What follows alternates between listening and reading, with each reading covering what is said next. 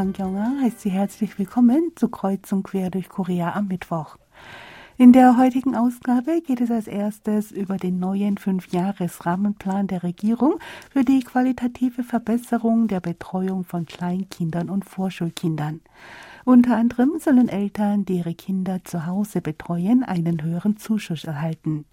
Im Anschluss daran hören Sie die Rubrik Korea hautnah. Danach geht es darum, dass in diesem Jahr nach Lockerung von Corona-Vorschriften viele Firmen wieder gemeinsame Firmenessen zum Jahresabschluss und Jahresabschlusspartys veranstalten. Weiter berichten wir über eine Konferenz zu Unique Venues, bei der auch zur Sprache kam, wie Unique Venues als Stützpunkte für Vocation dienen können. Zum Schluss hören Sie Toms Korea. Zuerst aber etwas Musik, hören Sie das Lied Erste Weihnachten, gesungen von Bagini.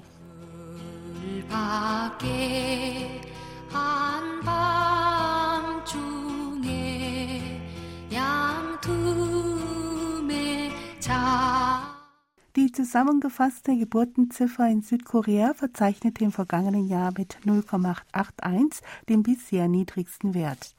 Die Zahl der 0- bis 6-Jährigen, die Gegenstand einer Betreuungsunterstützung sind, schrumpft jährlich im Durchschnitt um 5,8 Prozent.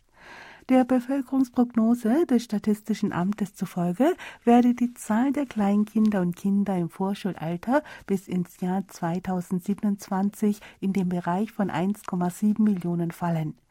Im vergangenen Jahr wurden 2,3 Millionen Kleinkinder und Kinder gezählt. Der Anteil der Kinder, die eine Betreuungseinrichtung besuchen, beträgt 57,8 Prozent und nimmt beständig zu. Grund dafür ist unter anderem das verfrühte Alter für die Unterbringung in einer Tagesstätte, das von 24,1 Monate im Jahr 2015 im vergangenen Jahr auf 21,8 Monate gesunken ist. Die Regierung hat einen neuen Fünfjahresgrundplan für die Verbesserung der öffentlichen Betreuung erarbeitet und dabei die trotz Maßnahmen weiter sinkende Geburtenrate sowie eine verfrühte Nutzung von Betreuungseinrichtungen berücksichtigt. Die Vision des ab dem nächsten Jahr gültigen Fünfjahresplans ist es, Dienstleistungen für die Betreuung und das Aufziehen von Kindern qualitativ zu verbessern und das glückliche Wachstum von Kleinkindern und Vorschulkindern zu unterstützen. Zu diesem Zweck sollen ab dem nächsten Jahr Eltern von 0 bis 1-Jährigen Elterngeld erhalten. Es sind damit mehr Zuschüsse für Eltern eingeplant, die ihr Kind zu Hause betreuen. Eltern von Kindern im ersten Lebensjahr erhalten ab dem nächsten Jahr 700.000 Won, etwa 507 Euro im Monat. Ab 2024 sind eine Million Won, umgerechnet 725 Euro vorgesehen. Eltern von Einjährigen sollen ab dem nächsten Jahr 350.000 Tonnen, etwa 254 Euro, und ab dem Jahr 2024 500.000 Tonnen, circa 363 Euro beziehen. Die Betreuung nach Stunden, für die es eine hohe Nachfrage gibt, soll in die bisherigen Kita-Gruppen integriert werden. Zu diesem Zweck plant die Regierung ein neues Betreuungsmodell einzuführen. Um die Qualität der Betreuung und Erziehung zu verbessern, sollen sich an der bisher von Behörden durchgeführten Bewertung der Kitas auch Eltern und das Betreuungs- und Erziehungspersonal beteiligen. Das Ergebnis der Bewertung wird in Einzelheiten nach Indikatoren dargestellt und veröffentlicht. Es soll auch eine Grundlage geschaffen werden, die es Erzieherinnen und Erziehern in Kitas ermöglicht, Aufnahmen von Überwachungskameras einzusehen. In Zukunft soll strenger kontrolliert werden, ob die Fachkräfte die erforderte Aus- und Fortbildung zu Kindesmissbrauch und Gesundheit und Sicherheit von Kindern absolviert haben. Zur Verstärkung der Kompetenz des Personals soll für einen reibungslosen Nachschub von Ganztagserziehern bzw. Erzieherinnen gesorgt werden. Auch werden die Möglichkeiten, sich als Hilfskraft oder Ersatzerzieher zu bewerben, kontinuierlich ausgebaut. Die Zahl der Kindertagesstätten ist in den letzten fünf Jahren seit 2017 von 40.000 auf 31.000 jährlich um etwa 1.800 geschrumpft. Eltern beklagen, dass sie nicht wissen, wo sie ihre Kinder unterbringen sollen. Laut dem Fünfjahresplan soll dieser Mangel durch die Schaffung von 2500 weiteren öffentlichen Kindertagesstätten beigekommen werden. Darüber hinaus sollen ländliche Regionen mit einer schwachen Infrastruktur für Kinderbetreuung intensiv unterstützt und das Stadt-Land-Gefälle abgebaut werden. Laut dem Gesundheitsministerium sei es wichtig, jedes einzelne Kind gesund aufzuziehen, je länger sich die niedrige Geburtenrate fortsetze. Mit dem vierten mittel- und langfristigen Rahmenplan als Wegweiser soll in den kommenden fünf Jahren ein qualitativer Sprung im Kinderbetreuungsservice vollzogen werden.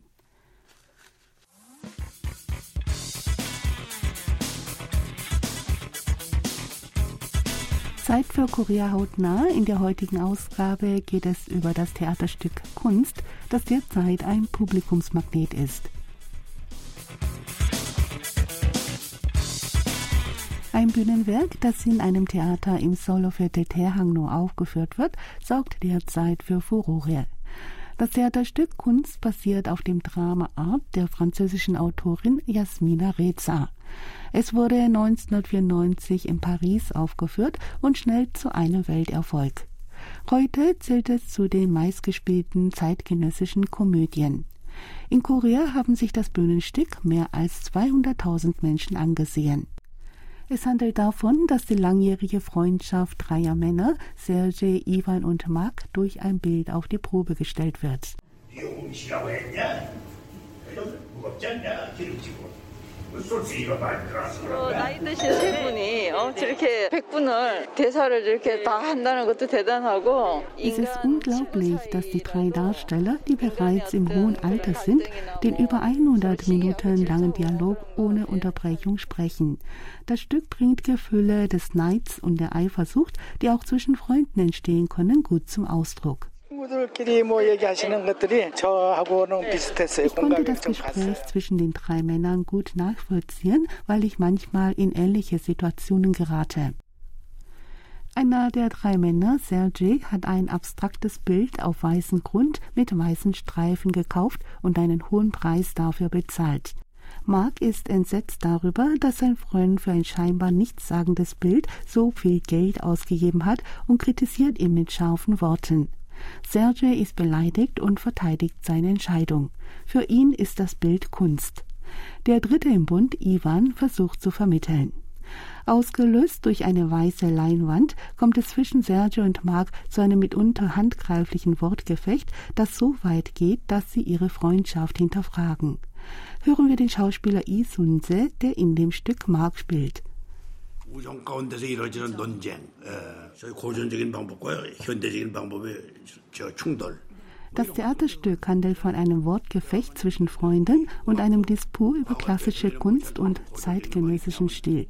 So wie in der Malerei gibt es auch in der Musik klassische Komponisten wie Beethoven und Mozart, aber auch avantgardistische Musik.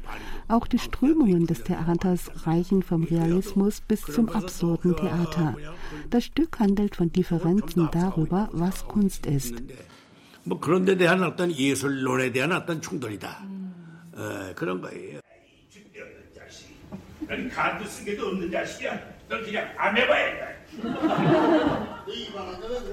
Oberflächlich gesehen entzündet sich an dem Gemälde ein Streitgespräch über das Kunstverständnis.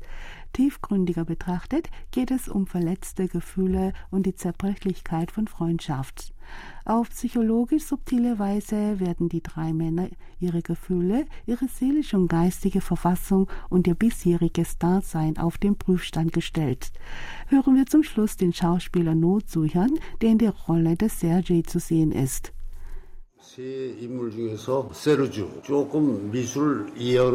Sergei ist bedrückt, weil er sich in seiner Auffassung zu zeitgenössischer Kunst von seinen Freunden nicht verstanden fühlt.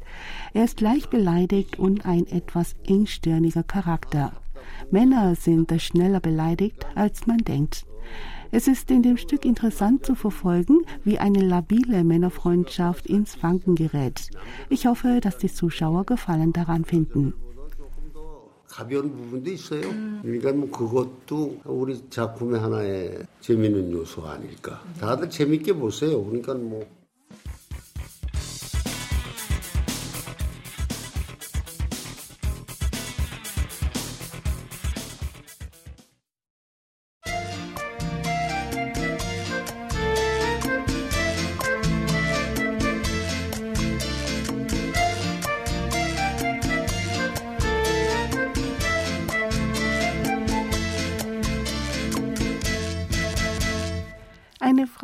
Mitarbeiterin eines Textilunternehmens, unternimmt mit Kollegen eine Jahresabschlussreise auf die Insel Jeju. Frau Im trat der Firma Anfang 2020 zu Beginn des Ausbruchs der Corona-Krise bei. Sie sagte in einem Interview mit der Zeitung Gyeongyang Shimun, dass sie seit der Lockerung der Abstandsregeln im April ab und zu mit Kollegen ihres Teams zu Abend gegessen habe. Es sei aber das erste Mal, dass alle Mitarbeiter gemeinsam etwas unternehmen. Viele Unternehmen veranstalten nach einer Corona-bedingten Pause wieder ein gemeinsames Essen zum Jahresabschluss. Mit der Lockerung von Abstandsregeln und der Maskenpflicht im Freien wächst die Freude darauf, nach langem mal wieder mit Kollegen den Jahresabschluss zu feiern. Auf der anderen Seite gibt es auch Leute, die auch dieses Jahr Silvester so feiern wollen wie in der Corona-Pandemie. Andere wiederum suchen nach Ideen, wie sie angesichts der Inflation den Jahresabschluss mit wenig Geld und trotzdem mit viel Spaß feiern können. In einem IT-Startup-Unternehmen wurde neulich darüber abgestimmt, ob das Jahresende wie in den zwei Jahren der Corona-Krise weiter ohne Personenkontakt oder auf eine andere Weise gefeiert werden sollte. Eine Mitarbeiterin der Firma Chöjuyeon sagte, sie sei sich sicher gewesen, dass die meisten Kollegen ohne Personenkontakt zu Hause vor ihrem Monitor zeitgleich auf das neue Jahr anstoßen wollten. Überraschenderweise wünschte sich die Mehrheit der Mitarbeiter ein gemeinsames Essen. Die Idee, sich nach dem Thema Weihnachten zu verkleiden und am Tag vor Heiligabend zu Mittag eine Pizza-Party zu veranstalten, erhielt die meiste Zustimmung. Aber nicht alle freuen sich darauf, durch einen unterhaltsamen Abend mit Kollegen und Freunden das Jahr abzuschließen. Es gibt auch Leute, denen die peinlichen Events auf Silvesterpartys eine Qual sind. Eine Firmenangestellte sagte, dass im letzten Jahr bei der Jahresabschlussfeier die neuen Angestellten ein Kunststück aufführen mussten. Sie habe gehofft, dass mit der Corona-Pandemie solche Partys, bei denen die Anwesenden zum Singen oder Tanzen aufgefordert werden, Vergangenheit geworden seien. Aber mit der Lockerung von Abstandsregeln sei sofort wieder alles beim Alten. Sie habe zwar nichts gegen Jahresabschlusstreffen, doch wenn der Vorgesetzte sie unter Druck zum Trinken auffordere oder wenn sie um einen Trinkspruch gebeten werde, dann wünsche sie sich in die Zeit zurück, als Firmenessen wegen Corona verboten waren. Wegen der schlechten Konjunktur und steigender Preise ist man auch sparsamer geworden, was die Ausgaben für Silvesterpartys betrifft. Ein Mitarbeiter einer Logistikfirma sagte, dass man vor Ausbruch der Corona-Krise einen Bankettsaal in einem Hotel gemietet und dort den Jahresabschluss gefeiert habe. Für dieses Jahr sei beschlossen worden, im Team zu feiern und Ausgaben dafür in Grenzen zu halten. In einigen Firmen werden die Angestellten über eine Meldung auf dem Anschlagbrett angewiesen, Silvesterpartys mit einem gemeinsamen Essen zu beschließen und nicht zur zweiten Runde in ein Lokal zum Trinken zu gehen.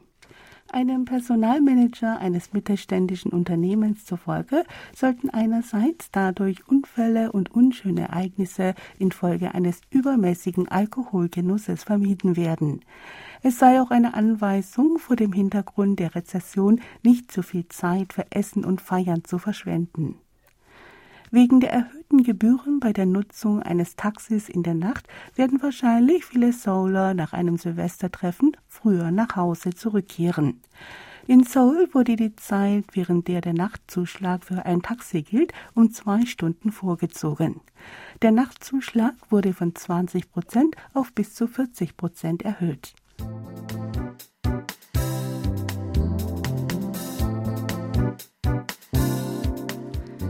Unter der Schirmherrschaft des Ministeriums für Kultur, Sport und Tourismus fand am gestrigen Dienstag in Yeouido in Seoul die zweite Korea Unique Venue Konferenz statt. 39 Einrichtungen und Örtlichkeiten, die zu sogenannten Unique Venues bestimmt wurden, nahmen daran teil und tauschten Meinungen über die Auswahl und Ausstattung von Veranstaltungsflächen, deren Betrieb und Anlockung von Events aus.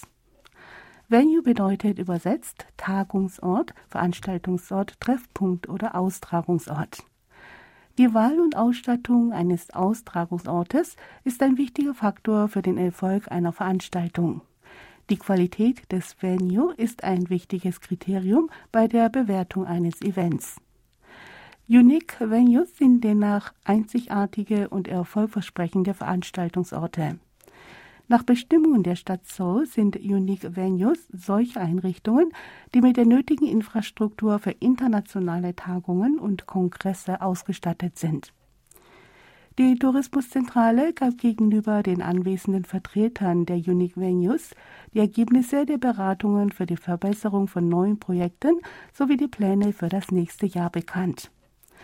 Ho Sun, Professor an der Tongdao Frauenuniversität, hielt an dem Tag einen Vortrag zu Unique Venues als Drehkreuz des lokalen Tourismus und für Workation. Er sagte, dass der Trend zu Workation, der Verschmelzung von Arbeit und Urlaub, für den Bereich des Unique Venue neue Chancen eröffne. Um einen Ort für Menschen, die Arbeit mit Urlaub verknüpfen, beliebt zu machen, müssten unbedingt Coworking Spaces mit der nötigen Infrastruktur geschaffen werden. Professor Horser voraus, dass Unique Venues in der betreffenden Region als Stützpunkte für Workation dienen können. Er sagte, dass Vocation den Effekt habe, ohne Beschäftigung die lokale Wirtschaft zu beleben.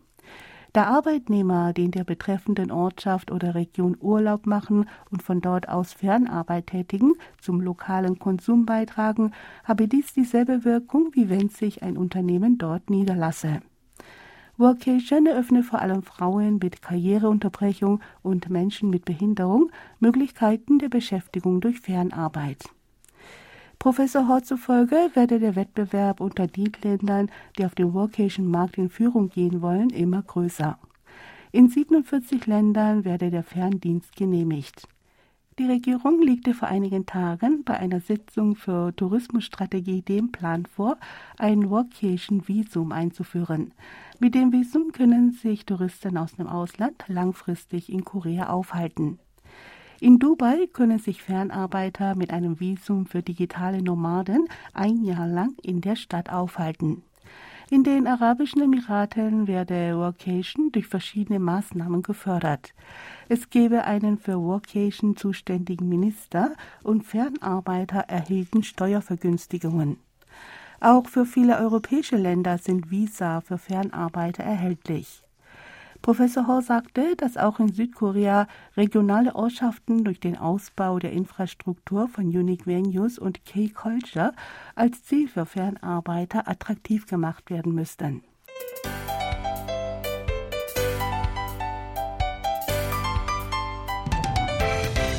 Toms Korea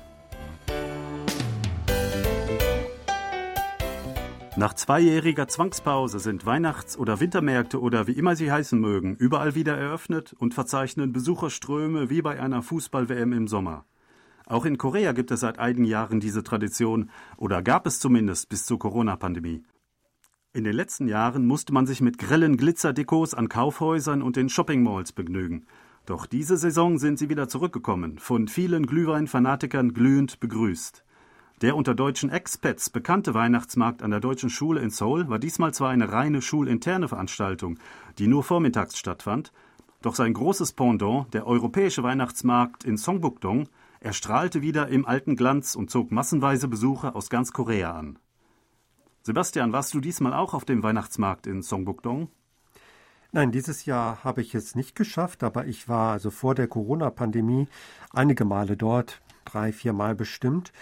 Und ja, das war immer sehr schön, auch sehr voll. Also war wirklich äh, reger Zulauf dort. Es gab ja auch viel Leckeres zu essen. Und das hatte sich dann schnell rumgesprochen, dass das interessant ist, da mal vorbeizuschauen. Ja, ähm, ich war auch vor der Corona-Pandemie öfters da. Ähm, der ähm, Hauptveranstalter dieses Weihnachtsmarkts ist ja auch ein alter Bekannter von uns, richtig? Ja, genau. Das ist der Herr Kneider. Äh, der war lange Jahre oder ist, glaube ich, immer noch, ich weiß es gar nicht so genau, ähm, Professor an einer Universität für Germanistik. Und äh, er ist auch bekannt als Ehrenbürgermeister von, ich glaube, Songbukdong, wenn ich mich nicht irre. Und ja, den kennen einige und der hat das äh, irgendwann mal in die Hand genommen und äh, auch sehr schön entwickelt. Das fing mal recht klein an und wurde ein bisschen größer im Laufe der Jahre. Und ja, es ist wirklich jetzt äh, so ein fester Termin im Kalender, denke ich. Ja, genau. Also 2009 hat er das erste Mal die Gelegenheit gehabt, ähm, das zu organisieren. Damals hieß es noch Deutscher Weihnachtsmarkt und war auch hauptsächlich für die deutsche Expat-Gemeinde ähm, gemacht und dann hauptsächlich auch von Deutschen, von der deutschen Botschaft zum Beispiel unterstützt. Und ähm, das fand so großen Anklang in dieser Gegend, in Songbukdong. Da wohnen ja auch viele andere Botschafter aus anderen europäischen Ländern. Die waren dann da und haben das gesehen und waren so begeistert und wollten mitmachen. Ab dem nächsten Jahr hieß es dann Europäischer Weihnachtsmarkt. Daher kommt dieser Name. Ähm, und ähm, es gibt dort auch Stände aus allen möglichen äh, teilnehmenden Ländern. Und ähm, die bieten dann ja Spezialitäten an. Also es gibt da Würstchen, Waffeln, ähm, Kuchen, äh, irgendwelche selbst äh, hergestellten äh, Geschenkteile. Und natürlich gibt es natürlich immer Glühwein, der darf nicht fehlen. Äh, und der zieht dann, glaube ich, auch äh, sehr viele Besucher an. Ähm, von daher ähm, waren es immer mehr geworden in den letzten äh, zehn Jahren. Ähm, ursprünglich hauptsächlich halt für europäisches Publikum.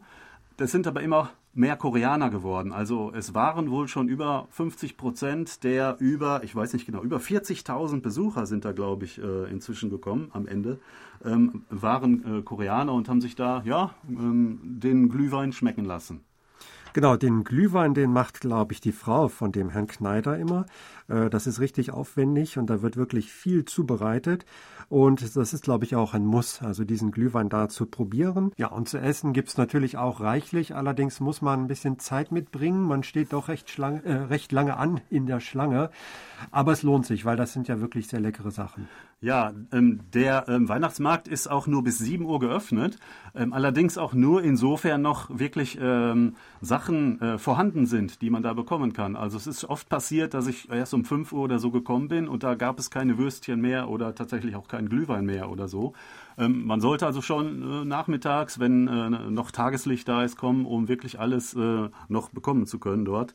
Und auch natürlich, um die Aufführungen dort sich anzusehen. Also es gibt musikalische Darbietungen ähm, von verschiedenen Künstlern, Kleinkünstlern, ähm, alles Mögliche. Also es ist jetzt nicht unbedingt weihnachtlich, äh, sondern auch irgendwelche, weiß ich nicht, Tanzeinlagen, Jazzeinlagen oder so. Je nachdem, was äh, aus den verschiedenen europäischen Ländern äh, ja, zur Verfügung steht, angeboten werden kann. Genau, ist auf jeden Fall äh, toll, dass sich das so richtig etabliert hat und dass das äh, jetzt schon viele Jahre lang so gut funktioniert. Ich kann mich schwach erinnern, da gab es in den 2000ern auch schon mal so einen Versuch, nahe dem Einkaufszentrum Coex einen äh, europäischen Weihnachtsmarkt zu etablieren. Das hat aber, glaube ich, nicht so gut geklappt damals. Vielleicht war die Lage auch nicht so günstig. Also jetzt in Songbukdong, das ist einfach auch viel schöner. Der Platz ist auch sehr schön gelegen. Es eignet sich wirklich wunderbar für die Durchführung eines Weihnachtsmarkts. Und ja, ich glaube, das ist auch so ein Grund, warum das so erfolgreich ist, auch gut zu erreichen von überall aus. Und ja, hoffen wir mal, dass das noch viele Jahre lang so weitergeht. An den Weihnachtsmarkt an der Kurx erinnere ich mich auch. Wir waren auch da. Ich meine mich daran zu erinnern, dass er von der deutschen Industrieseite irgendwie organisiert war, äh, als Marketingmaßnahme, aber irgendwie wahrscheinlich nicht so gut oder ihren Vorstellungen entsprechend nicht angekommen ist. Ähm, dieser, ähm, die Lage von dem Songbokdong ähm, Weihnachtsmarkt, äh, ja, sie ist äh, direkt an der U-Bahn-Station. Wenn man also die Treppe rauskommt, ist man quasi sofort dort. Allerdings ist das ja auch ein bisschen begrenzt da. Es ist ja im Grunde eine Verkehrsinsel mitten auf einer Kreuzung also eine vergrößerte Verkehrsinsel, aber viel mehr als die wie viel waren es? Also 16 äh, verschiedene Zelte oder äh, von 16 verschiedenen Ausstellern ähm, waren dort ähm, ja so Verkaufsbuden. Viel mehr passen halt nicht drauf. Und da ist auch die Anzahl der Leute, die dann drauf passen, begrenzt. Ähm, das zerstreut sich dann natürlich in, äh, auf der Kreuzung. Ähm, aber ähm, es ist ja immer sehr, sehr eng gewesen, äh, wenn ich mich daran erinnere. Und das ist einer der größten Nachteile dieses Weihnachtsmarkts, dieser begrenzte Platz. Also es wäre Potenzial für viel mehr da. Es sind auch wohl äh, weitere Interessenten da, wie mir der ähm, Alexander Kneider mal sagte. Aber es ist einfach kein Platz da. Es, es kann nicht vergrößert werden. Und äh, ein, ein, weiterer Nachteil ist natürlich auch die Zeit. Ähm, das ist, findet nur an einem Wochenende statt und das war letztes Wochenende. Ähm, das ist jetzt leider vorbei. Wer noch auf einen Weihnachtsmarkt gehen möchte, es gibt noch eine ähnliche ähm, Gelegenheit und zwar nächsten Samstag äh, in Itaewon. Ähm, das heißt irgendwie ähm, Holiday Market, ähm, aber natürlich weihnachtlich angehaucht. Und äh, da wäre noch mal eine Chance, vielleicht ein paar Weihnachtsbasteleien ähm, oder was zu ergattern. Vielleicht gibt es auch Glühwein.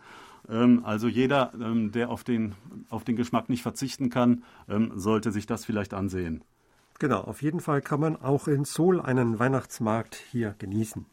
Ja, und wir hoffen, dass das in Zukunft so bleibt und sagen auf Wiederhören bis nächste Woche. Thomas Kuklinski-Reh. Und Sebastian Ratzer auf Wiederhören.